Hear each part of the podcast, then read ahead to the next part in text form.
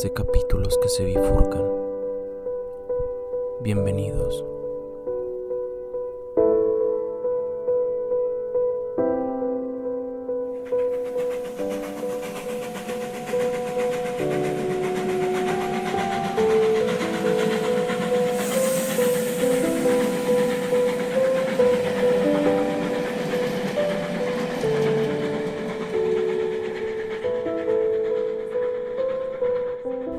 Seguramente Marx se equivocaba al enunciar su archicitada undécima tesis sobre Feuerbach. La filosofía se ha ocupado hasta ahora de interpretar el mundo. Lo que debe hacer es transformarlo. Si es esa la función propia de la filosofía, cambiar el mundo, está claro que sigue sin saber hacerlo.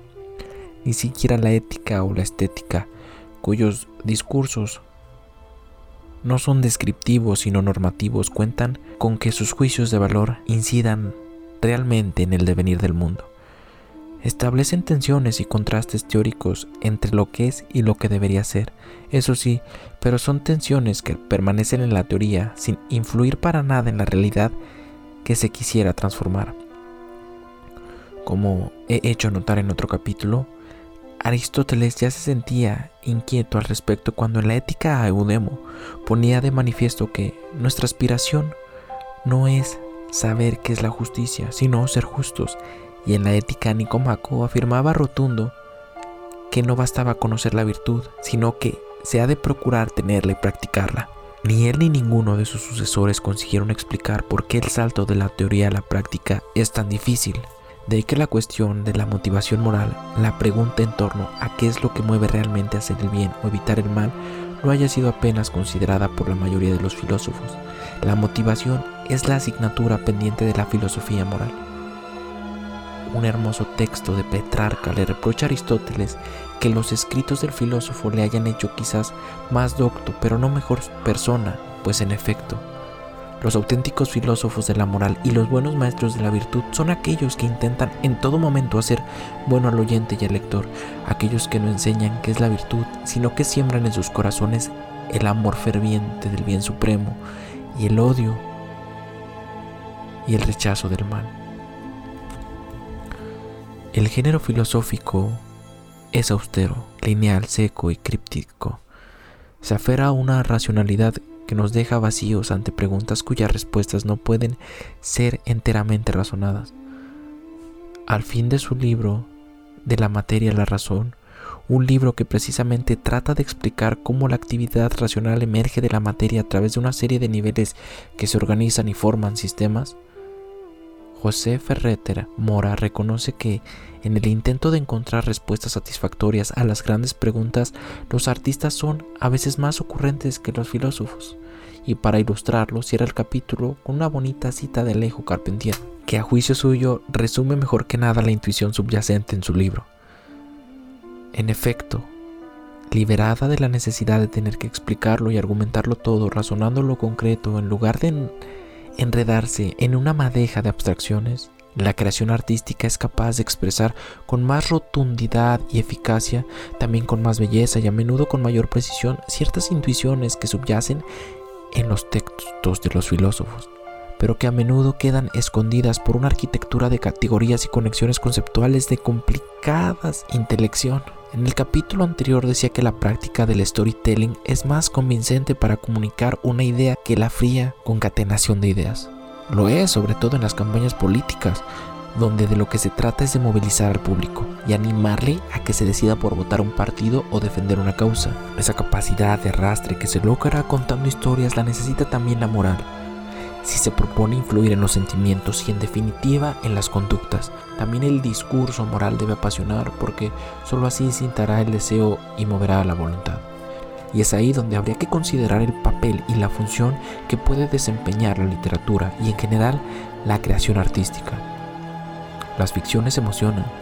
Sentimos ternura por Sancho Panza, nos conmueve la soledad del moribundo en la muerte de Ivan Lynch la lectura del proceso de Kafka nos produce frustración y angustia. Algunas de las películas de Kubrick provocan miedo y repulsión, pero al mismo tiempo atraen. Richard Rorty tuve claro que el objetivo de la ética consiste en eliminar la crueldad y en cosechar el nosotros. Se hace más visible en la ficción. Dickens nos da detalles sobre tipos de sufrimiento que jamás habríamos imaginado. Henry James o Nabokov nos muestran formas de crueldad de las que también nosotros seríamos capaces. Tal es la razón por la que la novela, el cine, el programa de televisión, gradual pero intermitentemente, han ido reemplazando el sermón y al tratado como los principales instrumentos del cambio y el progreso moral. ¿Por qué atrae la ficción? ¿A qué se debe su fuerza si sabemos que todo es engaño?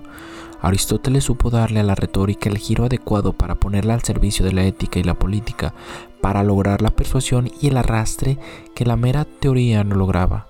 En una línea similar, cabe entender que ese es uno de los cometidos de la creación literaria, es correcto verla como un instrumento de movilización y de transformación de la realidad.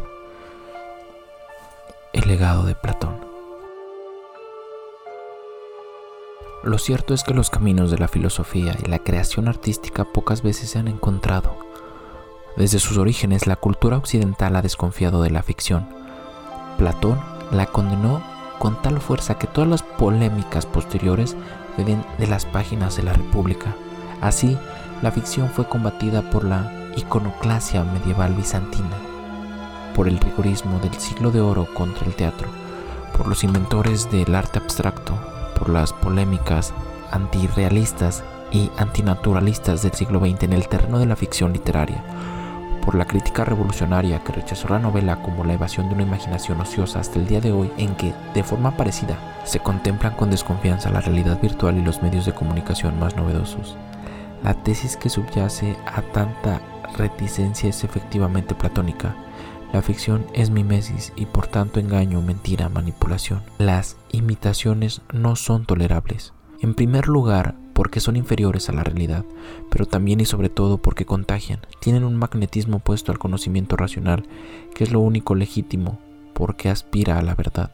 Son las razones que la llevan a decir a Platón en la República, no toleramos que aquellos por los cuales debemos preocuparnos y que se espera que lleguen a ser hombres de bien si son varones, imiten a una mujer, joven o anciana, que injuria a su marido o desafía a los dioses, con la mayor jactancia porque piensa que es dichosa, o bien porque está sumida en infortunios, penas y lamentos. Ni que representen a hombres viles y cobardes, que hagan lo contrario de lo que hemos dicho ya, insultándose y ridiculizándose unos a otros y diciendo obscenidades, ebrios o sobrios, y cuantas otras palabras o acciones de esa índole con que se degradan a sí mismos y a los otros. La imitación no llevará a nadie por un buen camino, porque lo fácil no es imitar las buenas acciones, sino las más condenables. Sostiene Platón que se suele imitar la peor parte del alma, la parte más irritable e inferior, de forma que el poeta imitativo implanta en las almas del público el mal gobierno. Solo los mejores se salvan del daño y del despropósito que inculcan los poetas si son capaces de reaccionar y sentir vergüenza por las imágenes suscitadas. Cuando los mejores de nosotros oímos a Homero o a alguno de los poetas trágicos que imitan a algún héroe en medio de una aflicción extendiéndose durante largas frases en lamentos, cantando y golpeando el pecho, bien sabes que nos regocijamos y abandonamos nosotros mismos. Lo seguimos con simpatía y elogiamos calurosamente como buen poeta al que hasta tal punto nos pone en esa disposición. Como explica Javier Goma, el ataque de la filosofía contra la imitación y la poesía en la República se justifica tanto por el lado de la ética y de la justicia porque la poesía es injusta y contraria de los fines políticos sociales, como desde la perspectiva de la teoría de las ideas, porque la poesía es sencillamente irrealidad y falsedad. Debido a que es mimesis, a que como tal embauca y pervierte el alma humana, Platón considera que la ficción no es conocimiento, porque solo la razón dialéctica merece ese nombre, mientras la poiesis y la doxa pertenecen al mundo del pseudo, de lo que no es verídico y por lo tanto es de por sí rechazable. Una postura que es exactamente una postura que es sensatamente corregir a Aristóteles una postura que sensatamente corregirá a Aristóteles, más dispuesto a aceptar distintos niveles de discusión aptos en cada caso para dispuestas para distintas funciones. La ficción, por otra parte, es una realidad, existe y el realismo del estagirita le lleva a pensar que puede deberse a causas naturales. Así, afirma que es un hecho que todos disfrutan con las imitaciones, por lo que quizás sea exagerado decir que no tiene parte alguna en el conocimiento. Imitar es connatural al hombre y es la forma en que éste adquiere sus primeros conocimientos, cuando aún no sabe filosofar ni leer, como explica Paul Ricker. La poesía, en Aristóteles, a diferencia de la retórica, no busca persuadir ni argumentar. Es efectivamente un proyecto mimético, el de representar las acciones humanas, y en tal sentido es equivocado decir que no es conocimiento. Hay distintas formas de decir la verdad, y una de ellas es la de la ficción, la fábula o el mito. Entre todas las fisuras del lenguaje consideradas por Aristóteles destaca por su elegancia y por sus virtudes la metáfora, que establece analogías no evidentes y tiene la facultad de dar vida a la imagen sorprendiendo al oyente que, que piensa convencido, que verdadera, yo estaba equivocado. Tanto la retórica como la poética ponen énfasis en el cómo y no el qué del discurso no solo porque preocupa la forma y la belleza, sino porque la forma en que una cosa se dice afecta a su inteligibilidad.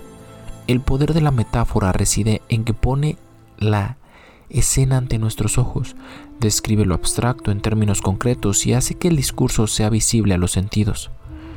Ricoeur pone de relieve cómo el rechazo de la poesía y de la ficción en general por su carácter mimético pueden llevarnos a engaño si atendemos solo a una simple traducción del griego mimesis por imitación, cuando lo cierto es que Platón aplica la mimesis a todas las artes, instrucciones o entes naturales que imitan modelos, ideales, de forma que el arte, una pintura, no es una sencilla imitación, sino una imitación de la imitación, porque todo es imitación.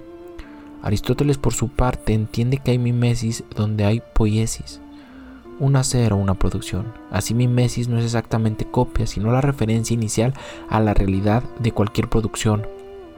Alude a la dimensión creativa, inseparable del movimiento referencial de cada cosa. ¿Por qué atrae la ficción? La ficción sea falsa no merma en absoluto el poder de atracción que tiene. Alguien ha llamado a ese efecto la paradoja de la ficción, paradoja que llama especialmente la atención en el género de terror, un género cuyo poder de atracción radica precisamente en que produce desagrado, repugnancia y miedo. Parece inexplicable, empieza Hume su ensayo sobre la tragedia.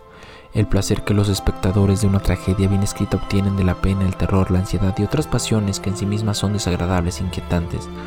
Noel Carroll ha estudiado a fondo el tema y expone con detalle la tesis de que las obras de terror tienen la función de suscitar lo que él denomina terrorarte en el público haciendo que éste comparta las respuestas emotivas que los monstruos provocan en los personajes de ficción.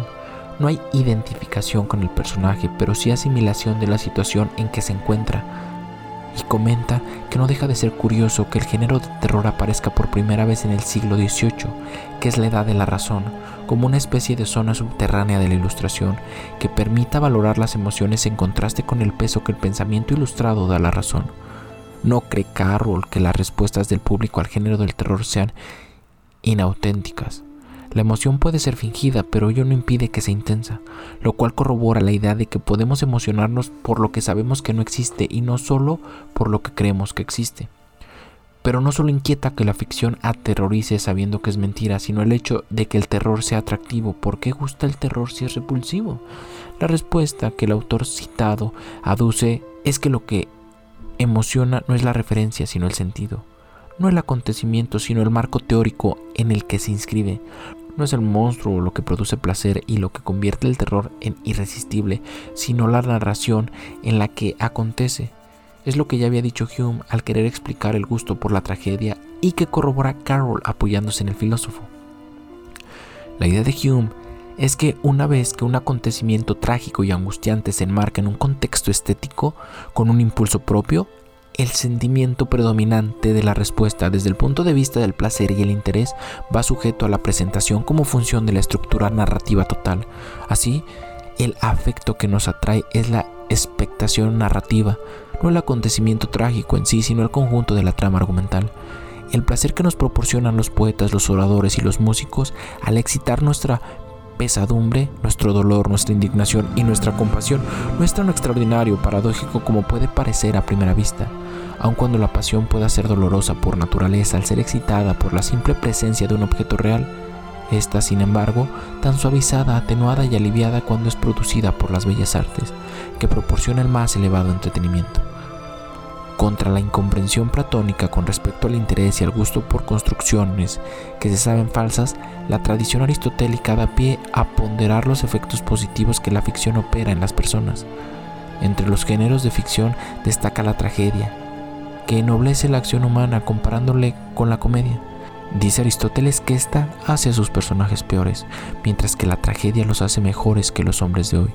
Ahí se encuentra el alcance cognitivo de lo ficticio, con la peculiaridad a favor de la ficción, de que nos hace sentir y experimentar sin hacernos daño. Este es el punto fundamental, pues a diferencia de la realidad que al emocionar crea una tensión a veces insoportable, la ficción nos permite pasar del tratamiento de una situación real caracterizada por una gran tensión a la postura de inmersión ficcional, que como tal se caracteriza por un descenso de la tensión psicológica. La ficción es una invitación a experimentar conocimientos y sentimientos nuevos en el doble valor del sentir y experimentar, explica Francisco Rico, porque el placer de la ficción combina siempre, aunque en proporciones variables, un grado de creencia en la realidad del mundo fingido y un grado de conciencia de su carácter meramente discursivo. Lo que vale para la tragedia griega vale igualmente para los contenidos de la televisión, que tanto preocupan por el afecto mimético que pueden producir sobre todo en los menores. Se ha investigado ampliamente el posible efecto de los contenidos violentos en los comportamientos de adultos que de niños estuvieron muy expuestos a la influencia de la televisión, pero nunca se llega a resultados convincentes, lo cual no es razón suficiente para bendecir tales contenidos, sino más bien para intentar cultivar la imaginación de los niños, a fin de que sean capaces de ir más allá de la mera imitación e interpreten adecuadamente la actividad modelizadora de la ficción. Según dice Jean-Marie, la ficción puede desempeñar una función trascendente, entendiendo por tal el conjunto de relaciones que las ficciones pueden mantener con otros modos de ser, o incluso el conjunto de maneras en que pueden interactuar con nuestra vida real. No sería justo, añade, reducir la función de la ficción a una compensación, una corrección de la realidad o una descarga pulsional de orden catártico, como pretende Freud, al concebirla como la ocasión para unas descargas pulsionales que de lo contrario tendrían que ser reprimidas. La experiencia demuestra que esto no es así. Los niños sometidos a la representación ficcional de comportamientos agresivos no, no reaccionan de la misma forma ante el estímulo mimético. Son precisamente los niños menos imaginativos los que tienden a imitar lo que ven y trasladarlo a la realidad, lo que significa que no saben trascender la situación e imaginar otras formas de actuar. Por el contrario, los niños habituados a los juegos de fingimiento y a las ensoñaciones consiguen una inmersión ficcional que les permite distinguir el contexto real de ficción y reordenar los afectos sin que les agobien. Al final del hombre rebelde, Albert Camus dedica un capítulo a la revolución y el arte con el objetivo de rechazar de plano la crítica revolucionaria que sistemáticamente condena la novela pura como elevación de una imaginación ociosa. ¿De qué nos aliena la novela? Se pregunta con insistencia. ¿Qué explica que los personajes literarios nos parezcan más reales que hombres de carne y hueso? ¿Cuál es el misterio para que Adolf nos parezca más familiar que Benjamin Constant o el conde Mosca que nuestros moralistas profesionales? Cuenta Camus que tras una larga conversación sobre política y sobre el sentido de las cosas en general, Balzac espetó cansado. Y ahora hablemos de cosas serias y empezó a hablar de sus novelas. Efectivamente, añade Camus, la ficción tiene un magnetismo cuya explicación está en el hecho de que los hombres rechazan ciertos aspectos del mundo real, pero siempre se resisten a dejarlo del todo, mientras que la novela les permite fabricar un destino a la medida. Hay que seguir la estela de Nietzsche para encarar adecuadamente la revolución. En lugar del juez y el represor, el creador. La creación niega tanto al amo como al esclavo, se sitúa en otro orden de cosas. El problema de nuestro tiempo, concluye Camus, es que esa creación, que sin dudarlo es necesaria, sea a su vez posible, ya que nuestra época ha sustituido las pasiones individuales por las colectivas y la obra de arte por el reportaje. Sea como sea, lo equivocado es pensar que la belleza se contrapone a la denuncia de la injusticia. Así acaba el capítulo al que me he referido.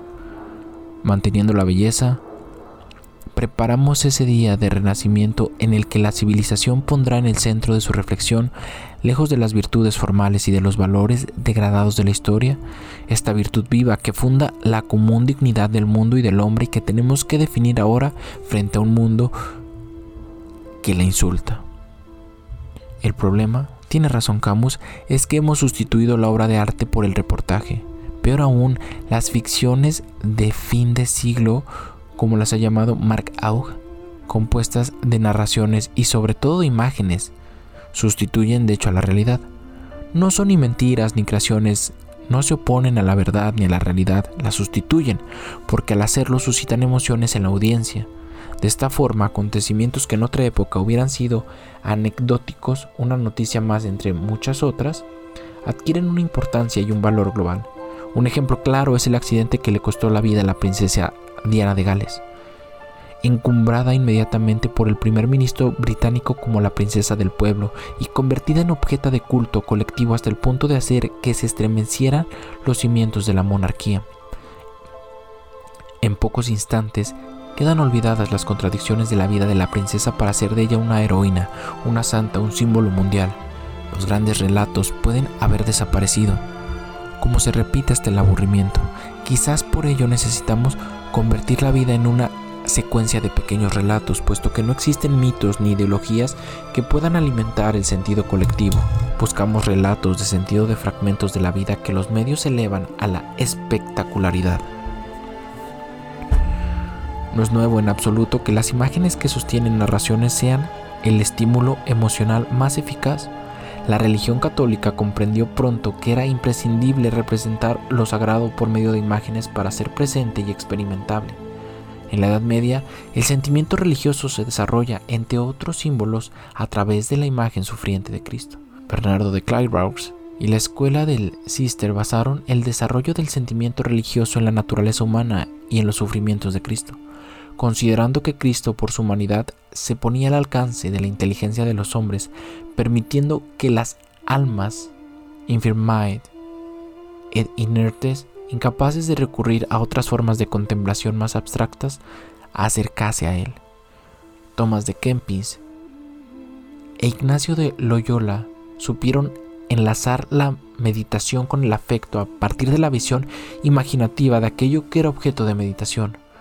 Los ejercicios espirituales de San Ignacio desencadenan en el método lo, los ejercicios espirituales de San Ignacio descansan en el método eficacísimo de la composición del lugar por el que el alma meditativa se contempla así quemándose en el fuego del infierno entre los gritos de los condenados o yaciendo en el féretro de su propia muerte. Las emociones que provoca tal composición, las emociones que provoca tal composición del lugar son la mejor manera de sentir los afectos de una vida desviada y precaminosa. La imagen es el medio, asimismo, en los libros de horas que ayudan al creyente a traspasar la infinita distancia que separa al hombre de Dios o al revés, es un Cristo humanizado quien sale de la imagen al encuentro del devoto. El arte tiene una función educativa porque hace que uno se identifique con lo que moralmente aprueba. El público no descubre la hipocresía viendo el tartufo, explica Carver. Conoce de antemano qué es la hipocresía, pero la obra de Molière le representa mejor que cualquier otra cosa. El éxito del arte y también de la cultura de masas es la puesta en escena de los lugares comunes y de los marcos morales que cada época. Cada cual escoge de la representación lo que coincide con sus convicciones y con los valores que aprecia. Al movilizar lo que ya sabemos y lo que ya podemos sentir, la obra de arte narrativa puede ser una ocasión para profundizar nuestra comprensión de lo que ya sabemos y sentimos, profundizar en el conocimiento moral que ya poseemos. Carroll, de quien es la cita anterior, llama esto clarificacionismo. El arte y la literatura hacen más real el conocimiento moral porque saben conectar lo general con lo particular proporcionan ejemplos que estimulen el juicio moral sin ser propiamente función del arte educar moralmente. Leer literatura es una forma de ejercitar nuestro conocimiento moral. Estética y ética. Aún a su pesar podemos decir el arte educa. No hace falta atribuirle a la creación artística ninguna función trascendental para reconocer que contribuye a expresar y clarificar el conocimiento moral. Lo característico de la novela es que crea un mundo al margen del espacio real y consigue mantenerlo alejado de la realidad, en ese recinto hermético creado por la novela. Por eso, nace fracasado el intento de lastrar con motivos trascendentales o ideológicos una obra de ficción. El novelista ha de intentar anestesiarnos, pero la realidad, dejando al lector recluso en la hipnosis de una existencia virtual. Ello no basta, sin embargo, para que la literatura o el arte sean causa de una serie de afectos y emociones que contribuyan a consolidar una determinada forma de ver las cosas, pues si la esencia del ser humano es el deseo, es lógico que solo conozcamos bien aquello que hemos deseado en algún modo, o para hablar más exactamente, aquello que previamente nos interesa. Como escribe también Ortega, quienes han vivido en aldeas de pescadores saben que entre las habilidades del pescador no figura la de saber nadar. No lo necesita ni le importa, pues al pescador el mar le interesa solo tanto que lugar para pescar, no como la ocasión para otro tipo de solazamientos. Si la aprensión de la realidad tiene lugar a partir de una inteligencia sentiente, para utilizar la expresión de Suburi, ¿por qué no es posible entender sin sentir ni el sentimiento se hace consciente sin intelección? La obra de arte, que sobre todo forma que se muestra a los sentidos, tiene que ser un modo de conocimiento fundamental el arte suscita sentimientos no solo estéticos, sino también sentimientos de placer, eróticos, de asco, de terror. Por eso, y vuelvo a lo dicho al comienzo de este capítulo, los lenguajes artísticos son formas de conocimiento que por sus características especiales pueden ser más eficaces que las abstractas diserciones de la filosofía. Lo explica bien Gerald Bilbar refiriéndose a las dificultades que reviste la comprensión del mal y la casi imposibilidad de expresarlo en palabras. Quiero recordar que junto a la filosofía hay formas de comprensión y de elaboración de la experiencia que a menudo se se interpenetran con ella para proporcionar visiones más justas, aunque no sea un lenguaje filosófico. Me refiero a las artes, a la poesía, al cine, a la novela, que son formas de conocimiento y comprensión del daño que pueden jugar con factores que a la filosofía le están vedados o a la que resulta difíciles de manejar. Mientras no convirtamos a las ideas en estética, es decir, mitológicas, estas carecerán de interés para el pueblo y al contrario, mientras la mitología no sea racional, el filósofo tendrá que avergonzarse de sus ideas, escribió Schiller en el breve fragmento conservado de El programa más antiguo del sistema del idealismo alemán. La belleza es efectivamente para el filósofo alemán el límite y el freno que necesitan los dos impulsos constitutivos del ser humano que son contradictorios entre sí. Por un lado, el impulso sensible, que se refiere a casos concretos y lo hace desde la subjetividad de cada individuo. Por otra parte, el impulso racional, que se refleja en las leyes universales, leyes que indican cómo han de ser las cosas en todos los casos. Ambos impulsos son energías que tratan de imponerse y dominar. El egoísmo de los sentidos o la rigidez de los principios impiden que el individuo se abra a los demás y viva en armonía consigo mismo y el conjunto de la sociedad. A la belleza la llama Schiller a la belleza la llama Schiller impulso de juego y dice que es forma viva, pues como forma someterá a la vida salvaje y abrirá el camino que va de las sensaciones a los pensamientos como imagen viva. Llenará de forma sensible la forma abstracta y reconducirá al concepto, a la intuición y a la ley, al sentimiento. Por la belleza el hombre sensible es conducto a la forma y al pensamiento. Por la belleza el hombre espiritual es conducido a la materia y al mundo de los sentidos.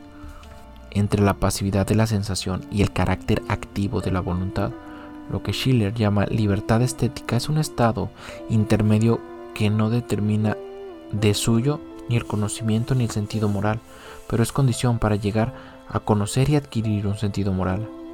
Lejos de la determinación puramente sensual y de la necesidad lógica y moral, las leyes que mueven el acto estético que las hay no son percibidas como tales ni tienen carácter coactivo. Por eso dirá también Schiller,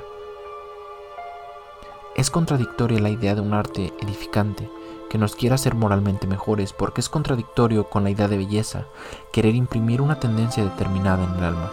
Y sin embargo, el ser estético es la única vía para conseguir que el hombre sensible se convierta en un hombre racional. No solo se alcanzará así la armonía del individuo, sino la armonía de la sociedad, pues la representación estética se refiere a aquello que es común a todos. El desarrollo llevado a cabo hasta aquí para descubrir y analizar el lugar de los sentimientos en la ética me lleva ineludiblemente a vincular la ética con la estética. Ya lo hizo Aristóteles cuando buscaba el equilibrio moral en la persona del hombre virtuoso y lo calificaba de calos caiágatos, de bueno y bello, porque la virtud moral lo hacía grande en todos los aspectos, incluida la belleza. Así lo expresaba la magnanimidad como síntesis de todas las virtudes. A mi modo de ver, lo decisivo en la confluencia de virtud moral y belleza es que sólo así puede llegar a realizarse la necesaria integración de la virtud en la condición humana. El puente que enlaza el ser y el deber ser es el sentimiento de agrado hacia el deber ser o hacia la virtud. Una vez construido ese puente, la templanza, la justicia o la valentía dejan de ser imposiciones coactivas que ahogan el deseo y pasan a ser actitudes que uno incorporado a su alma y que le llevan a ser sensato, justo o valiente porque se lo pide el cuerpo y se encuentra a gusto actuando de ese modo. Se explica así la confluencia del deber y el deseo, algo misterioso y no resuelto desde las teorías más racionalistas de la moral, que no llegan a dar una respuesta satisfactoria a las preguntas ¿por qué he de ser moral? ¿Por qué he de cumplir con mi deber? Aristóteles contestaría, porque me gusta ser así. No hace falta hablar en tal caso de deber, porque la moral no es otra cosa que el deseo de ser excelente. En una sociedad liberal, en la que las costumbres han ido perdiendo la rigidez moral que tuvieron en otros tiempos, hay formas de conducta que deben rechazarse no porque sean delito, sino porque sencillamente están mal. Es posible que a un político no le condenen ni le procesen por aceptar cierto tipo de regalos, pero sería mejor, más bonito que no los hubiera aceptado. Lo que ha venido en llamarse telebasura define un conjunto de programas que tampoco llegan a ser materia de delito, pero, pero no tienen nada que los haga encomiables. No está en ningún caso prohibido que los ricos se sigan enriqueciendo con desmesura, ni que los altos directivos se otorguen unos sueldos de vergüenza, teniendo en cuenta la miseria en que vive una gran mayoría. No es delito hacerlo, pero es feo. La apelación a la estética aquí añade algo que la ética no tiene. De la misma forma que una buena película enseña lo que es el mal el bien con más vigor y poder de persuasión que un tratado filosófico o una predica moral. La norma del gusto y la norma moral tienen mucho en común. Hume que tan presente tuvo la función del sentimiento en la moralidad, sentenció que las, las épocas refinadas son a la vez las más felices y las más virtuosas. Hay sin duda un lujo vicioso y pernicioso excesivo, pero también hay un lujo inocente, que es el refinamiento en las artes y las comodidades de la vida, que es beneficioso para las personas y para el buen funcionamiento de la comunidad. Amelia Valcárcel en un bello libro sobre la relación entre ética y estética, acaba diciendo que si bien en realidad ambas se necesitan, ya que es contradictorio decir fue muy hermoso lo que hizo aunque se trataba de una villanía. En cuanto nos ponemos a teorizar, ética y estética se parecen. Los análisis de una y otra van por caminos divergentes. Lo bello tiene una autonomía que la ética no puede consentir. El juicio del gusto admite argumentos que no caben en el juicio de la moral. La obra de arte produce gozo en tanto que la ética exige sacrificio. Sin embargo, en la práctica, el soplamiento de la belleza y la bondad no son imposibles. Wittgenstein produjo la célebre sentencia, la ética y la estética son lo mismo, porque pensaba también que lo ético y lo estético no se dicen, se muestran. A lo largo de estas páginas me guiado por los filósofos que nos enseñaron que el deber ser o el ideal no se sustentan solo en razonamientos intelectuales, sino en afectos y emociones. Solo desde esa perspectiva la ley moral se muestra como algo digno de ser admirado y las inmoralidades y las, y las vilezas como lo indeseable.